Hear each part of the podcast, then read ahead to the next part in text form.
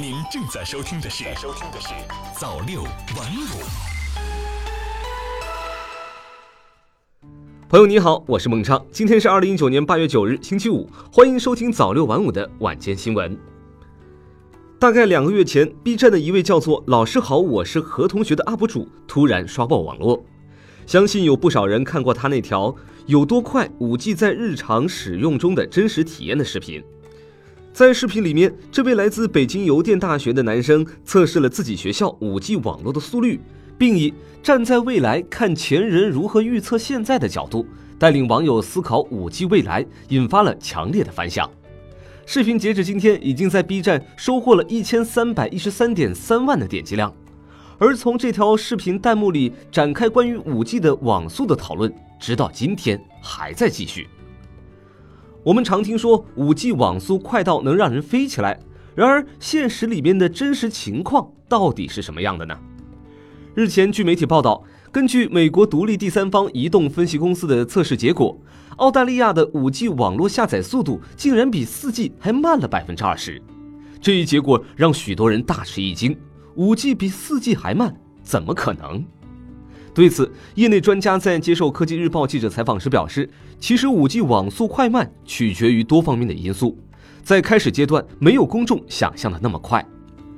北京友友天宇系统技术有限公司首席执行官、中国云计算专家委员会委员姚宏宇分析道，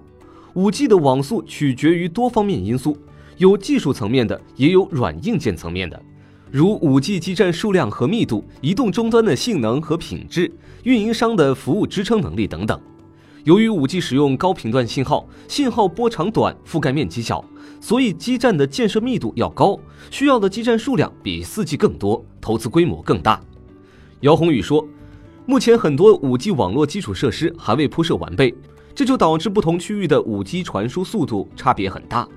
因此，不难理解，第三方测试结果显示，澳大利亚的 5G 网络最大下载速率比 4G 还低了百分之二十。实际应用难达到理论的传输速度。理论上，5G 峰值传输速度可达到每八秒一 GB，这样的速度在现实生活中能实现吗？姚宏宇认为，5G 商用才刚刚起步，移动通信基础设施和运营商服务还在紧锣密鼓建设中。五 G 峰值速度在现实生活中是否能实现，暂时还不能下定论。但参考四 G 的实际传输速度和峰值理论传输速度，不难发现这中间还是有较大的差距。姚宏宇说，五 G 峰值传输速度是在标准规格的专业实验室中测得的，而实际应用情况要复杂得多。周围无线网络的干扰、五 G 网络实际的信号强度和终端硬件品质等因素，都会对传输速度产生影响。姚宏宇以智能手机为例补充道：“目前普通手机的硬盘写入速度在每秒五百兆以下，而五 G 峰值下载速度为每秒一点二五 G。那么在当前的硬盘规格下，五 G 的速度就算再快，硬盘的写入速度也只能维持在现有水平，不会有提升。更简单的来说，其实就是木桶效应。如果不把短的那根板子补上，即使往桶里倒再多的水也没有用。”说了这么多，肯定有人就好奇了。我国的 5G 网速目前在全球范围内到底是一个什么样的水平呢？想要了解这一情况，可以参考近期几大运营商提供的测试数据。中国联通在北京金融街的 5G 精品线路测得的下载速度最高可达到每秒两 GB，中国移动在北京 CBD 地区测得的 5G 下载速度高达每秒二点八 GB。姚宏宇分析道，目前我国 5G 还未进入到大规模的商业应用阶段，尚处于外部实地测试阶段。所以，全国各地的 5G 网速差别会很大，这主要是由网络环境和业务场景决定的。姚宏宇说，总体而言，中国的 5G 网速水平在全球还是处于一个比较靠前的位置。政府通过政策制定和资金扶持等方式，解决了很多 5G 发展中的问题。国内的运营商投入了大量的资金建设 5G 网络和 5G 创新中心，终端厂商也在加紧 5G 终端的研发，并计划将相关产品推向市场。相信在未来几年，中国在五 G 技术上的发展能继续走在世界前列。如果你是一个电子产品发烧友，一定知道近期五 G 手机已经陆续开始售卖了。三大运营商赶在这之前揭开了五 G 体验套餐的神秘面纱，但与此同时，四 G 套餐却突然画风突变，引发质疑。数日前，中国电信宣布将切换达量降速版畅享套餐至普通版畅享套餐。达量降速版畅享套餐即原有大家非常熟悉的不限流量套餐。按照电信的说法，切换后此类套餐在超出高速流量额度后，将不再按照原来那样进行限速，而是对超出部分流量进行阶梯收费。这一消息出来后，一时激起千层浪。网友爱摄影的小白十五就说了。那我不限量套餐没有了，由三十 G 限速变成了三十 G 流量。以前用超过限速，以后用超过付钱。可是原套餐价格还不变，凭啥？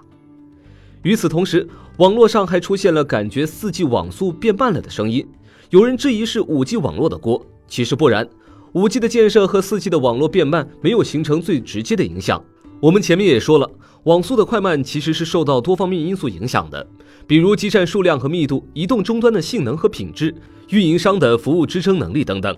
由于我国 5G 正处于基础设施建设阶段，目前使用 4G 的用户反而在持续增长。工信部数据显示，截至六月底，三家基础电信企业的移动电话用户总数达到十五点九亿户，同比增长百分之五。其中，四 G 用户规模为十二点三亿户，占移动电话用户的百分之七十七点六，较上年末提高三点二个百分点。而四 G 用户数量的增长也带动着四 G 流量的上涨，这让当前四 G 网络建设多少显得有些措手不及。基站数量没有变，使用的人数和量却多了，自然网速就慢了。这其实就像当初在大学宿舍用校网的时候，晚上躺在床上看剧看得正开心呢，突然画面卡了，肯定会有人吐槽：“这是谁又抢了我的网了？”说来说去，关于网速快慢的争论其实意义不大。正如何同学在视频结尾说：“速度其实是五 G 最无聊的应用。”关于五 G，我们应该把眼光放得更加长远。中国科协信息通信科学传播专家团队首席专家。工业和信息化部通信科学技术委员会秘书长张新生在国家图书馆学经堂讲座上说：“四 G 是生活，五 G 是社会。五 G 在可穿戴设备、物流跟踪、车载信息服务、远程手术、全路况自动驾驶、云化机器人等方面，能够为个人生活和经济社会发展带来极大改变。五 G 不只是网速，它还能给我们的未来带来更多的可能。”以上就是本期的早六晚五，感谢您的收听，我们明天见。早六晚五，新华媒体创意工厂诚意出品。